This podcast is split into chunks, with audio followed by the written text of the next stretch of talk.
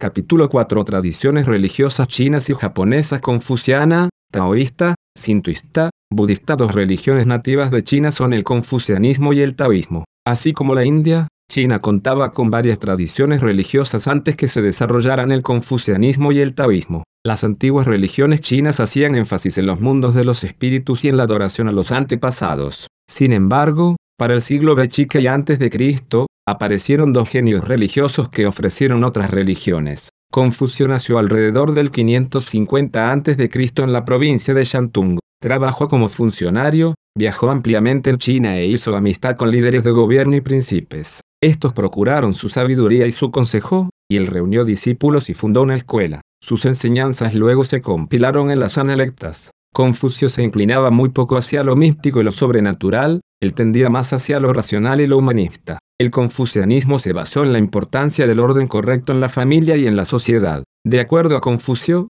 la gente es básicamente buena y responderá a la bondad si tiene modelos adecuados. Hay relaciones de familia, sociedad y trabajo que debemos seguir. Confucio enseñó una ética para la sociedad que regía los deberes, las conductas y todas las relaciones. El confucianismo se ajusta perfectamente a la tendencia china hacia la adoración de los antepasados, las estrechas relaciones familiares y la obediencia a los distintos niveles de autoridad. La segunda religión en importancia que se desarrolló en China fue el taoísmo. Su fundador Lao Tzu también fue prominente en el siglo Bechique y antes de Cristo. El taoísmo comenzó como una filosofía de liberalismo que enfatizaba principios de no interferencia en las vidas de otros y principios de quietismo. Posteriormente a Lao Tzu se lo consideró Dios en un panteón de otras deidades donde había templos, monjes y escrituras taoístas. Los emperadores chinos otorgaron condición divina tanto a Confucio como a Lao Tzu. El confucianismo y el taoísmo se desarrollaron en una época en que el budismo mayana estaba impactando China. Los emperadores, entonces, pueden haber reaccionado negativamente contra la aceptación de Buda, ofreciéndole al pueblo dioses y rituales chinos autóctonos. El sintoísmo es la religión japonesa autóctona más importante. Se practica tanto a nivel nacional como familiar. El gobierno nacional sostiene los santuarios y los rituales sintoístas que alinean estrechamente las deidades del sol con el emperador. El código de ética promueve el espíritu samurái de lealtad y obediencia a los dioses y al emperador. El sintoísmo en el hogar incluye altar para los dioses, ofrendas y rituales que la familia realiza diariamente. Además del sintoísmo, el budismo mayana ha tenido una gran influencia en la sociedad del Japón. Un grupo budista japonés se llama TRR Apura. Este grupo adora a Mida, que les ofrece liberación hacia un cielo llamado Tierra Pura. Más de 14 millones de japoneses adhieren a este grupo. Otro grupo de expresión budista en el Japón es el Soka Gokkai, una expresión de budismo japonés del siglo XX que declara tener más de 16 millones de adherentes. Este grupo es dogmático,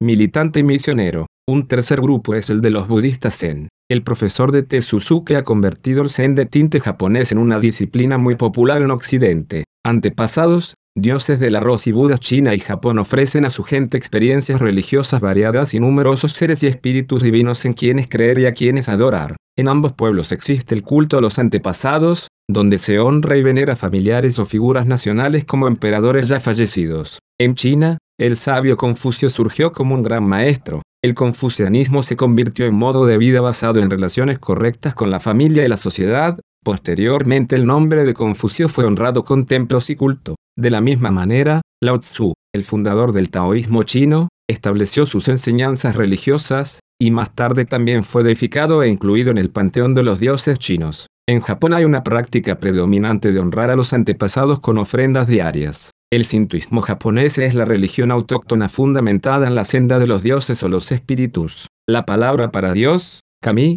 significa superior y se la usa para describir personas u objetos como cielo, tierra, montañas, animales y emperadores a quienes los japoneses honran y veneran. Así como el Buda Gautama, Confucio fue el fundador de una tradición religiosa. Él deseaba fortalecer la familia y la estructura social de la China enfatizando la autoridad y las relaciones obedientes entre padre e hijo, entre gobernante y gobernado, entre los ancianos y los jóvenes. Algunos eruditos han sostenido que Confucio era moralista y escéptico. Sin embargo, él aceptaba las prácticas religiosas de su época con reverencia hacia antepasados y espíritus. En sus escritos, las analectas, le aconsejó a la gente mantenerse distante de los espíritus. Es evidente que aprobaba ciertas prácticas religiosas, en especial las asociadas con antepasados, mientras que desaprobaba otras. El sintoísmo ofrece a Kami, una pluralidad de espíritus y poderes. Hay variados relatos que hablan de la actividad de los dioses por toda la isla japonesa. Del dios Izanagi y de la diosa Izanami nacieron las islas y asimismo los dioses de la naturaleza y otras deidades.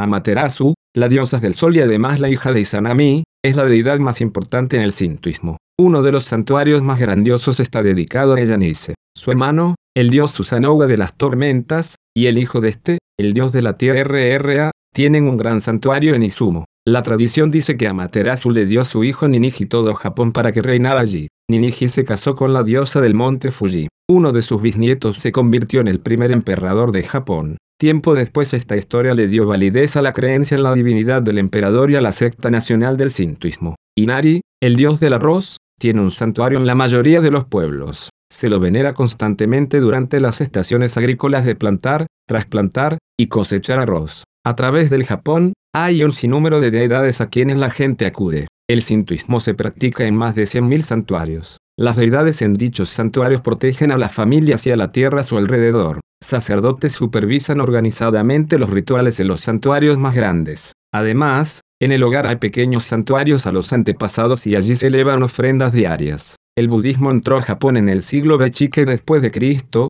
y halló que el pueblo japonés era muy receptivo. Según el budismo, las deidades del sintoísmo eran bodhisattvas, manifestaciones de varias figuras de Buda. Los monjes budistas estuvieron a cargo de los santuarios sintoístas, y hubo una gran interconexión de deidades y rituales sintoístas y budistas. Más adelante estas religiones rozaron entre sí, y cada una procuró purificar y expresar sus propios sistemas religiosos. Sin embargo, en el Japón de muchas familias japonesas cuentan con santuarios para los antepasados, asisten a festividades sintoístas y adhieren a las enseñanzas de un monje budista. La secta Jodo en Japón equivale a la secta Tierra Pura en China. Venera Buda Amida, Amitabha en China, y declara que él es el señor del paraíso de Occidente. A través de su propia iluminación, Amida ha acumulado suficientes méritos para salvar a todo el que recite su nombre con fe. Amida proporciona salvación incluso a quien esté por morir y puede orar, diciendo, oh, Buda Amida. De manera que Japón no puede alegar fundadores de religión como Buda o Confucio. Sin embargo, cuenta con una multitud de chamanes, sacerdotes, monjes y grandes maestros que han influido en la fe que tiene el pueblo en deidades. En el budismo especialmente, líderes carismáticos como Kobo, Kaisi, Onen, Shinran y Nichiren han surgido en Japón a fin de promover distintas interpretaciones. Incluso algunos de esos líderes se caracterizaron porque sus seguidores eran más que simples seres humanos. Los tiempos modernos han traído consigo cambios drásticos con la toma del poder comunista en China, que enfatiza el ateísmo, y la derrota de Japón en la Segunda Guerra Mundial, cuando el emperador repudió toda asociación con los dioses. Sin embargo, la lealtad y la creencia religiosa en dioses ancestrales y espíritus es difícil de atenuar, mucho menos de olvidar, y los chinos y los japoneses continúan en procura de realidades en el más allá. Los clásicos confucianos y los escritos taoístas y sintoístas La literatura principal del confucianismo se puede agrupar en dos categorías primarias, los cinco clásicos y los cuatro libros. A esta literatura no se la considera revelación divina como en el caso de la Biblia o el Corán ya que no fue escrita ni por Confucio ni por sus discípulos. Hay dudas en cuanto a la autoría del material. Algunos eruditos creen que parte de los clásicos se escribió antes de la época de Confucio y que tal vez él los haya editado. Otros piensan que los cuatro libros se escribieron durante y después de la vida de Confucio. Los cinco clásicos se componen del libro de los cambios, I Ching, el libro de la historia, Shu Ching, el libro de la poesía, Shi Ching, el libro de los ritos, Li Ching, y los anales de primavera y otoño, Chang. Estos escritos incluyen un manual para adivinar la suerte, deberes civiles, baladas y sátiras, rituales y canciones de amor. Los cuatro libros son las Analectas, Lunes Yen, el libro de Mencio, Meng Tzu, la doctrina del método, Chang Jung, y el gran saber, Tasue. Las Analectas incluyen los dichos de Confucio. Mencio fue un notable discípulo de Confucio, y escribe sobre las cualidades positivas de la naturaleza humana y los deberes cívicos. La doctrina del método se le atribuye al nieto de Confucio, TSUSSU. Describe una manera moderada de vida en armonía con el Tao, el camino del cielo. El gran saber describe la vida refinada del individuo, la familia, la nación y el mundo. En la doctrina del método se hace evidente que la preocupación primordial de Confucio no era la deidad, a él le interesaba más el desarrollo de la naturaleza y la armonía social e individual de modo que pudiera haber buenas relaciones en las familias y las sociedades. Tao es la palabra que se usa para hablar de naturaleza. La principal pieza literaria del taoísmo incluye el Tao Te Ching, el Chiang Tzu y el Tao Tsang. El Tao Te Ching se le atribuye a la Tzu, aunque los estudiosos difieren en su evaluación de él como autor. Los otros escritos fueron compuestos por pensadores taoístas posteriores. El taoísmo primitivo enfatizó el pensamiento filosófico sobre la naturaleza de la vida y del universo. La palabra Tao significa el camino, y resulta compleja en su significado pleno. Te significa poder o virtud, y es una aproximación ética Tao. El desarrollo posterior del taoísmo conllevó prácticas mágicas, un panteón de deidades y culto en el templo. Además, la literatura de esta etapa describió a los ocho inmortales, al emperador de Jade y a otros que representaban este aspecto popular del taoísmo. El camino chino y el japonés, familia, amigos, nación ya hemos mencionado la importancia de las relaciones familiares, el orgullo nacional y el patriotismo entre el pueblo chino y el japonés. Esta sección, entonces, hablará del efecto del confucianismo, del taoísmo y del sintoísmo en el estilo de vida de estos pueblos. El camino de vida chino en la época de Confucio,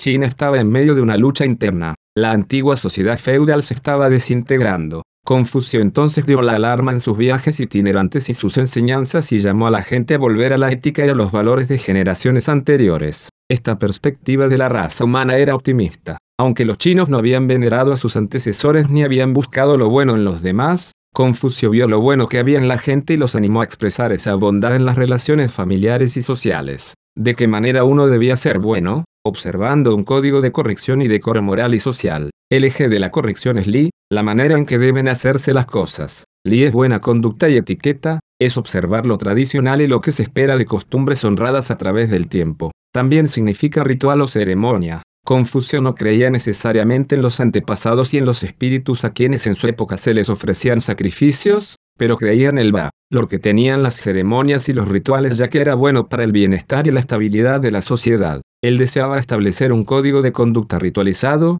de manera que el individuo de cualquier edad y en cualquier etapa de su vida pudiera saber exactamente qué se esperaba de él y qué debía hacer. La expresión primaria de la virtud de halla en las cinco relaciones importantes. Dichas relaciones son del gobernante al súbdito, del padre al HL, T, Sid marido a la esposa, del hermano mayor al hermano menor, y del amigo de más edad al amigo más joven. En cada una de estas relaciones una de las personas predomina y la otra está subordinada. Además entre ambas existe respeto. El gobernante, el padre, el marido, el hermano mayor y el amigo de más edad deben mostrar benevolencia, bondad, amabilidad y gracia para con la persona subordinada. Por otra parte, el súbdito, la esposa, el hermano menor y el amigo más joven deben mostrar lealtad, obediencia, deferencia y afecto hacia la persona predominante. Confucio también enseñó otras virtudes que apoyan las cinco relaciones, como la voluntad de hacer el bien, gen, la corrección a través de la justicia, y la sabiduría,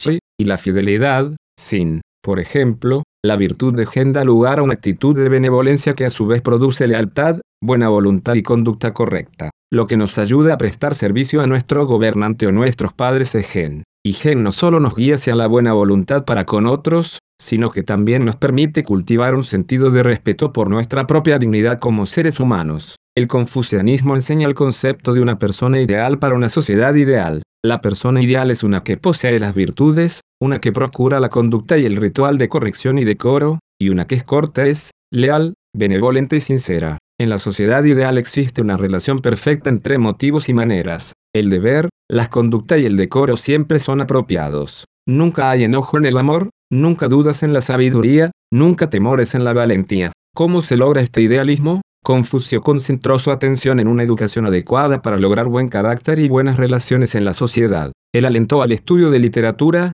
música, artes y antiguos ritos chinos. Armonía y conformidad son dos temas inherentes en el confucianismo. Estar en armonía con la voluntad del cielo, el camino, Tao, eterno que se expresa en el código moral, es fundamental para una manera de vivir correcta. Estar en conformidad con las maneras y los modos de los antepasados es digno de imitar. Confucio dijo muy poco sobre la naturaleza del cielo y el origen de las cosas. Él tenía poca inclinación hacia lo sobrenatural y el misticismo, y era más racionalista y humanista. Sin embargo, gustaba de los valores detrás de los ritos de veneración a los antepasados, ya que estos daban como resultado solidaridad y armonía a individuos, familias e incluso la nación. Confucio enseñó sus cualidades morales y éticas y su código de conducta como si estuvieran fundamentados en la naturaleza misma de las cosas. Lo que era bueno para el individuo y la familia, era bueno para la nación. Confucio permaneció optimista en cuanto a lo inherentemente bueno y las posibilidades de la naturaleza humana y de la sociedad. Después de la muerte de Confucio ciertos emperadores chinos incorporaron las enseñanzas confucianas a la educación de la China. Otros emperadores establecieron un culto nacional en honor de Confucio. Se le asignaron milagros y leyendas, y se inició la veneración con imágenes de Confucio sobre los altares. Además se elevaron ofrendas para honrarlo. Los emperadores pueden haber iniciado el culto nacional a fin de apoyar y reforzar su propio prestigio por su asociación con Confucio. Por otra parte, el budismo ya era una amenaza para el confucianismo en la China pues a Buda ya se lo había elevado a la condición de ser sobrenatural. El culto nacional a Confucio puede haber sido una reacción a la intromisión budista. La invasión comunista China en 1949 restringió severamente las expresiones del confucianismo. Sin embargo, como el comunismo tenía un código moral tan dominante y un énfasis tan penetrante sobre las virtudes del individuo, la familia y la nación, el comunismo pudo manipular la forma del confucianismo para ajustarlas a sus propios objetivos. Influencias taoístas El taoísmo en China comenzó alrededor de la época del confucianismo. Esta filosofía nos recuerda al hinduismo con sus diversas creencias y prácticas.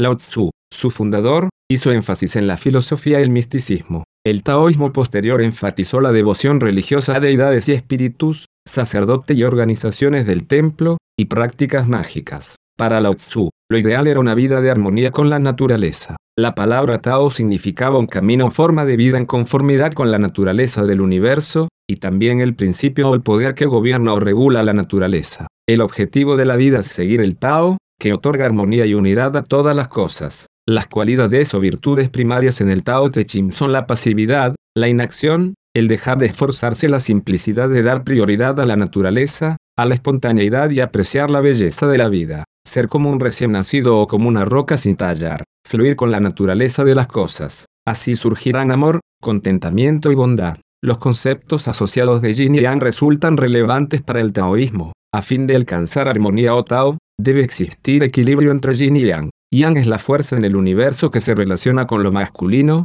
lo positivo y lo enérgico. Se simboliza con el color rojo, y produce calidez, brillantez, firmeza y fortaleza. El sol, el día y el fuego son parte del yang. Por otra parte, el yin representa lo femenino, lo pasivo y la fuerza misteriosa en el universo. Tanto la noche, la sombra como el agua son parte del yin. Tanto el yin como el yang son necesarios en perfecto equilibrio para lograr el Tao. Ninguno en sí es malo. Tal vez el taoísmo enfatiza más el yin que el yang en vista del desequilibrio que había en la época de Lao Tzu en cuanto a lo masculino y lo enérgico. Mientras Confucio abogaba por un correcto orden basado en predominancia y deferencia, Lao Tzu proclamaba abandono de la sociedad para estar en íntima comunión con la naturaleza. La vida moral no era fidelidad a un sistema de principios, sino unidad, similitud y hasta parentesco con las fuerzas subyacentes de la naturaleza. Lao Tzu y sus primeros seguidores se retiraron del mundo corrupto y demasiado civilizado de sus días y regresaron a la simplicidad de la naturaleza. Era un camino de vida liberal. Otra perspectiva del taoísmo es la devoción religiosa y las creencias y las prácticas mágicas. Esta expresión estaba en consonancia con la antigua reverencia china para con la naturaleza y el mundo de los espíritus. Se volvieron a adorar los espíritus buenos y los malos para obtener beneficios y para mantener alejada la maldad. Los espíritus de los antepasados se apaciguaban a fin de honrar la tradición familiar, otorgar seguridad y procurar buena suerte. Se honraban también los espíritus de las montañas, de los ríos y de los animales. Por ejemplo, si uno podía construir su casa sobre la cueva de un dragón, tendría buena fortuna. Posteriormente el taoísmo incorporó ritos mágicos, encantamientos y adivinaciones con una organización totalmente completa en el templo y hasta con sacerdotes. Estos realizaban exorcismos de demonios y se comunicaban con el mundo de los espíritus. En algunos templos el objeto más importante era el incensario pues es símbolo del Tao. Además este más tarde fue representado por seres sobrenaturales como el emperador de Jade y los ocho inmortales, e incluso Lao Tzu se convirtió en deidad, es decir el señor Tzu. Hoy en Taiwán el taoísmo popular cuenta con numerosos dioses como el dios de la cocina, que se venera en los hogares. El taoísmo se ha desarrollado en dirección más mística que el confucianismo. Tanto la autodisciplina espiritual como la física basadas en métodos de yoga del hinduismo y del budismo han influido en discípulos que supuestamente lograron increíbles poderes físicos y ocultos. La filosofía y el misticismo del taoísmo han influido en el desarrollo de las sectas tanto chinas como japonesas del budismo zen. En conclusión, El taoísmo se ajusta perfectamente a la tipología de la gran tradición y de la pequeña. El taoísmo primitivo se basaba en la filosofía y las enseñanzas de Lao Tzu, y alentaba a retirarse del mundo civilizado a fin de reunirse con la naturaleza. Hacía énfasis en la gran tradición del maestro, sus enseñanzas y el camino angosto y el objetivo para vivir la vida. El taoísmo posterior quedó asimilado en creencias y prácticas autóctonas chinas de antepasados, espíritus y elementos mágicos. Las deidades se hicieron prominentes con templos y sacerdotes que apoyaban esta pequeña tradición se hicieron prominentes más variedad y flexibilidad de formas religiosas. Es así que el taoísmo y el confucianismo emergieron del alma del pasado chino, ofrecieron rectificación para la vida cotidiana, y florecieron en visibles y tenaces formas de vida que han tenido influencia no solo en la cultura china sino también en otras. El camino de vida japonés Los japoneses han recibido influencia de varias expresiones religiosas incluyendo el confucianismo, el budismo y el sintoísmo. Influencias sintoístas El sintoísmo es la religión autóctona. Sinto significa el camino de los dioses. Las deidades y los espíritus a quienes se veneran santuarios y en los hogares reciben el nombre de kami. Sinto tiene relatos del dios Izanagi y la diosa Izanami, quienes procrearon dioses y las islas japonesas. Amaterasu es la diosa asociada con el sol, y se la venera en el gran santuario de Ise. Desde hace mucho tiempo a los emperadores de Japón se les ha asignado parentesco con los grandes dioses. El gran santuario de Ise ha servido como punto focal para la adoración imperial. Los santuarios sintoístas son los lugares de ofrendas al kami, de fiestas conmemorando antepasados, nuevos nacimientos y celebraciones nacionales, y de sentir que el santuario es un ambiente de seguridad, pureza y consagración. En los altares familiares están los nombres de los antepasados, y se les presentan ofrendas diarias. De modo que los japoneses consideran que su mundo fue creado divinamente y está habitado por varios dioses que proporcionan vida, felicidad, familia y estabilidad nacional. El sintoísmo apoyó una sociedad que se basara en una jerarquía de dioses, veneración de antepasados, sólida identidad familiar y nacional, y divisiones sociales. El periodo Tokugawa, 1600-1868 después de Cristo, proporciona un buen punto de observación de la sociedad japonesa fundamentada en creencias, valores y ética sintoísta. La sociedad Tokugawa se componía de tierras feudales presididas por un shogun, gobernante militar, que actuaba en nombre del emperador. El emperador, que declaraba ser divino, estaba en la cúspide de la sociedad. En orden descendiente estaban el shogun, los señores feudales que regían las tierras feudales individuales, los samuráis o guerreros busi, y los campesinos, los artesanos y los mercaderes. Cada nivel debía realizar deberes explícitos y ser leales mutuamente. En este sistema el militar, samurái, alcanzaba mucho prestigio, y el código busido, el camino del guerrero, se convirtió en el modo, o camino, de vida idealizado. Este código alentaba lealtad y obediencia de un grupo a otro, y enfatizaba las virtudes de amabilidad, honor, valentía y cautela. El espíritu del samurái se convirtió en la máxima lealtad que uno podía ofrecer al emperador y a la nación.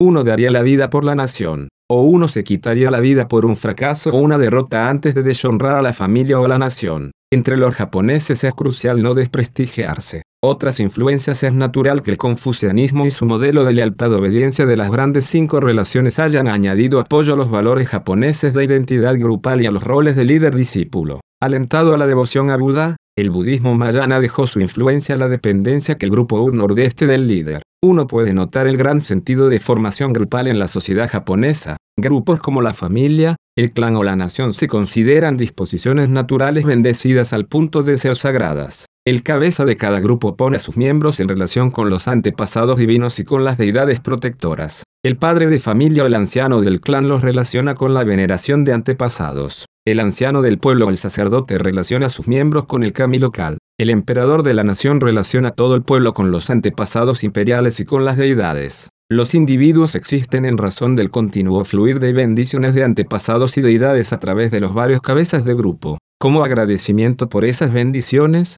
los individuos trabajan dentro del mismo grupo para pagar esas bendiciones y sacrificarse por el grupo si fuera necesario. De manera que la ética consiste en actuar como uno debe actuar en el grupo a que pertenece. El confucianismo, el taoísmo, el budismo y el sintoísmo son las tradiciones religiosas principales entre los chinos y los japoneses. Cada tradición tiene su propia singularidad, y cada una satisface una necesidad en el pueblo. La ética expresa del confucianismo y del sintoísmo regula la conducta del individuo y de la comunidad. A menudo la gente se apoya en varias tradiciones. Los japoneses pueden celebrar el nacimiento y el matrimonio de sus hijos en templos hinduistas, pero pueden observar ceremonias religiosas en templos budistas. En todas las tradiciones hay diversidad de creencias y prácticas que incluyen deidades, antepasados, espíritus, templos, sacerdotes, estilos de vida religiosos específicos, y una tónica sagrada en cuanto a familia, clan y nación. Templos confucianos y taoístas y santuarios sintoístas El confucianismo y el taoísmo en la China comenzaron como movimientos filosóficos y éticos.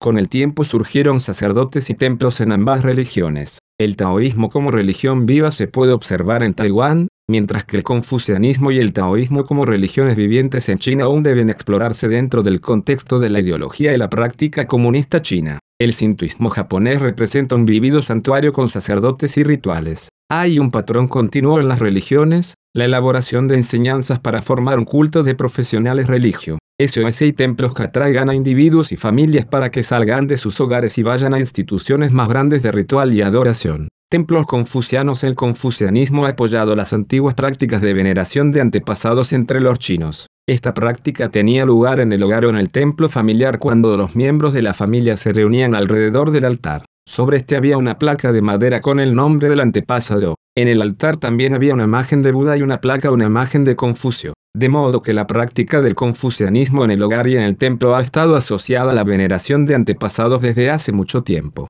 Después de todo, Confucio apoyó sólidamente la integridad y la relevancia de la familia. Después de la muerte de Confucio surgió un culto para honrarlo con templos, altares e imágenes. Aunque contaba con el apoyo del gobierno, básicamente había comenzado con eruditos de Confucio y leales seguidores que sobresalían en el estudio de los clásicos de Confucio y creían que sus enseñanzas debían constituir la base de la vida china. En el 647 después de Cristo el templo confucianano recibió el nombre de Sala de la Fama. Cada distrito contaba con un templo donde se exhibían imágenes y placas de Confucio, a quien se lo llamó Santo Supremo en el 1013 después de Cristo en los templos los eruditos periódicamente presidían ceremonias ya que no había sacerdotes. El culto a Confucio, con templos y ceremonias, básicamente se planeaba y administraba por la élite intelectual a fin de promover las enseñanzas y los valores morales de su sabio maestro. Sin embargo, con el advenimiento de la República Popular de la China, fue severamente restringido. El templo de su lugar natal quedó en ruinas. Su tumba con el altar y la placa fueron destrozadas. Sin embargo, hay señales contemporáneas de que el recuerdo chino y la honra a Confucio todavía viven. Templos taoístas El taoísmo ha elaborado muchas ceremonias, rituales y ha desarrollado profesionales religiosos para satisfacer las necesidades de la popular religión. En China en el siglo y después de Cristo comenzó un movimiento de sanidad y avivamiento liderado por Chang Ling, quien declaraba haber recibido inspiración por una aparición del espíritu de Lao Tzu. Los seguidores de Ling han honrado a sus descendientes como papas taoístas, con gran control sobre sacerdotes y rituales. Otras deidades en el taoísmo incluyen al emperador de Jade, a los tres puros, Lao Tzu, el emperador amarillo, que es el primer gobernante místico de China, y Penku, el primer hombre, los ocho inmortales y otras deidades varias. Los sacerdotes del taoísmo popular variaban en sus funciones. Algunos estaban casados, otros eran célibes y monásticos. Algunos administraban los rituales de los templos con imágenes de varias deidades. Otros sacerdotes tomaban parte en adivinación, en exorcismo y en ser medium para con el mundo de los espíritus. Algunos templos tenían un inmenso abaco o máquina calculadora para recordar a los adoradores de llevar la cuenta de acciones buenas y malas. Así como el confucianismo, el taoísmo y la República Popular de la China ha tenido una profunda influencia por parte de la perspectiva comunista de las religiones. Taluan ofrece la mejor perspectiva de las prácticas litúrgicas del taoísmo. Hay tres grupos de líderes religiosos en un templo taoísta. Los laicos están a cargo de la administración del templo. Una categoría de sacerdotes llamada cabezas rojas, por el color de su tocado, realiza rituales a los dioses comunes exorcizan demonios y supervisan a los medium que se comunican con el mundo de los espíritus. Un tercer grupo llamado Cabezas Negras son sacerdotes ortodoxos cuyo linaje llega a Changling. Consecuentemente, en su caso el sacerdocio es hereditario. Ellos realizan rituales a las deidades más importantes del taoísmo, presiden ceremonias de dedicación en los templos, y presiden otros servicios de importancia para la comunidad religiosa más amplia. Los dos grupos de sacerdotes en el taoísmo de Taiwán ilustran la clásica división entre la tradición grande y la pequeña. Los cabezas negras se centran en lo urbano, usan lenguaje literario en los rituales, honran a las deidades importantes, frecuentan los grandes templos en las ciudades y disfrutan del favor del gobierno. Esta es una clásica descripción de cómo la tradición grande entiende las religiones. Por otra parte, los cabezas rojas representan la pequeña tradición, ya que su punto focal es lo rural, de modo que usan lenguaje vernáculo, realizan rituales y prácticas de chamán a una variedad de deidades y espíritus, y cuentan con sacerdocio no organizado. Estos sacerdotes resultan de interés para la religión folclórica con todo su aspecto mágico, encantamientos y alquimia, mientras los cabezas negras se asocian más con los intelectuales y con el concepto tradicional de taoísmo como un camino, Tao, a la realidad. Santuarios sintuistas Los santuarios sintuistas revelan cierta fascinación con la tradición en medio de una sociedad tecnológica y rápidamente cambiante. Los santuarios varían en tamaño, forma y estatus, pero hay temas y motivos comunes que los unen. El santuario es un lugar puro en medio de un mundo impuro. Cuando uno entra en un santuario, debe lavarse y usar una rama verde para barrer y así sacar las impurezas del camino. Nunca se debe llevar un cuerpo muerto a un santuario porque lo contaminaría. El sintuismo afirma la bondad de la vida tal como se ha transmitido a lo largo de generaciones de espíritus, familias y clanes. Los japoneses ponen énfasis en la tradición y en las relaciones naturales de la vida, y las ceremonias y los rituales en el santuario reflejan esta perspectiva. A través de rituales y de danza, las fiestas sintuistas en el santuario demuestran un ambiente de gozo, espíritu positivo y comunión con una realidad espiritual. El santuario mismo tiene características básicas. Uno entra por debajo de las vigas transversales del torii y pasa junto a una fuente para rituales de purificación. En el porche hay un tambor, serpentinas de papel y otros adornos. Hay un hall o salón más grande para oraciones y danza.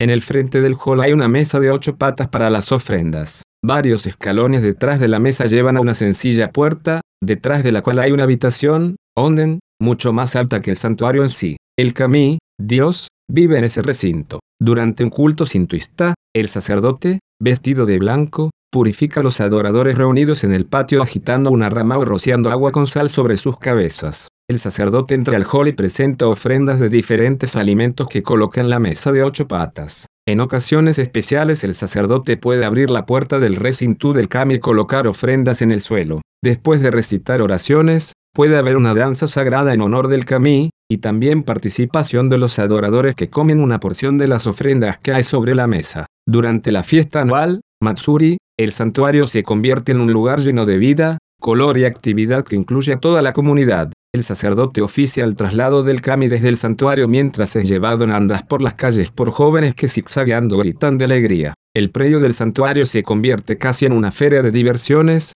con tiendas de golosinas, exhibiciones de lucha libre, danzas folclóricas, exhibiciones de tiro al arco y fuegos artificiales. La festividad es una ocasión en que la comunidad y el santuario se unen simbólica y físicamente. Es también una ocasión en que el kami deja el santuario y es transportado a través de la comunidad. Los santuarios hinduistas son lugares de gozo, seguridad, pureza y fiesta. Los japoneses celebran allí sus ocasiones felices de matrimonio y dedicación de hijos, y danzan en el santuario. Por otra parte, los japoneses llevan a cabo sus funerales y rituales recordatorios en templos budistas, ya que asocian el budismo con sufrimiento y muerte. Los santuarios pueden ser tan pequeños que las ofrendas solo se hacen unas cuantas veces por año cuando hay un sacerdote visitante. Los santuarios más grandes pueden tener un sacerdote residente que realiza rituales diarios, como también importantes ritos especiales y festividades. El gran santuario de Ise, ubicado en la costa este de Nagoya, es el santuario de la principal antepasada imperial.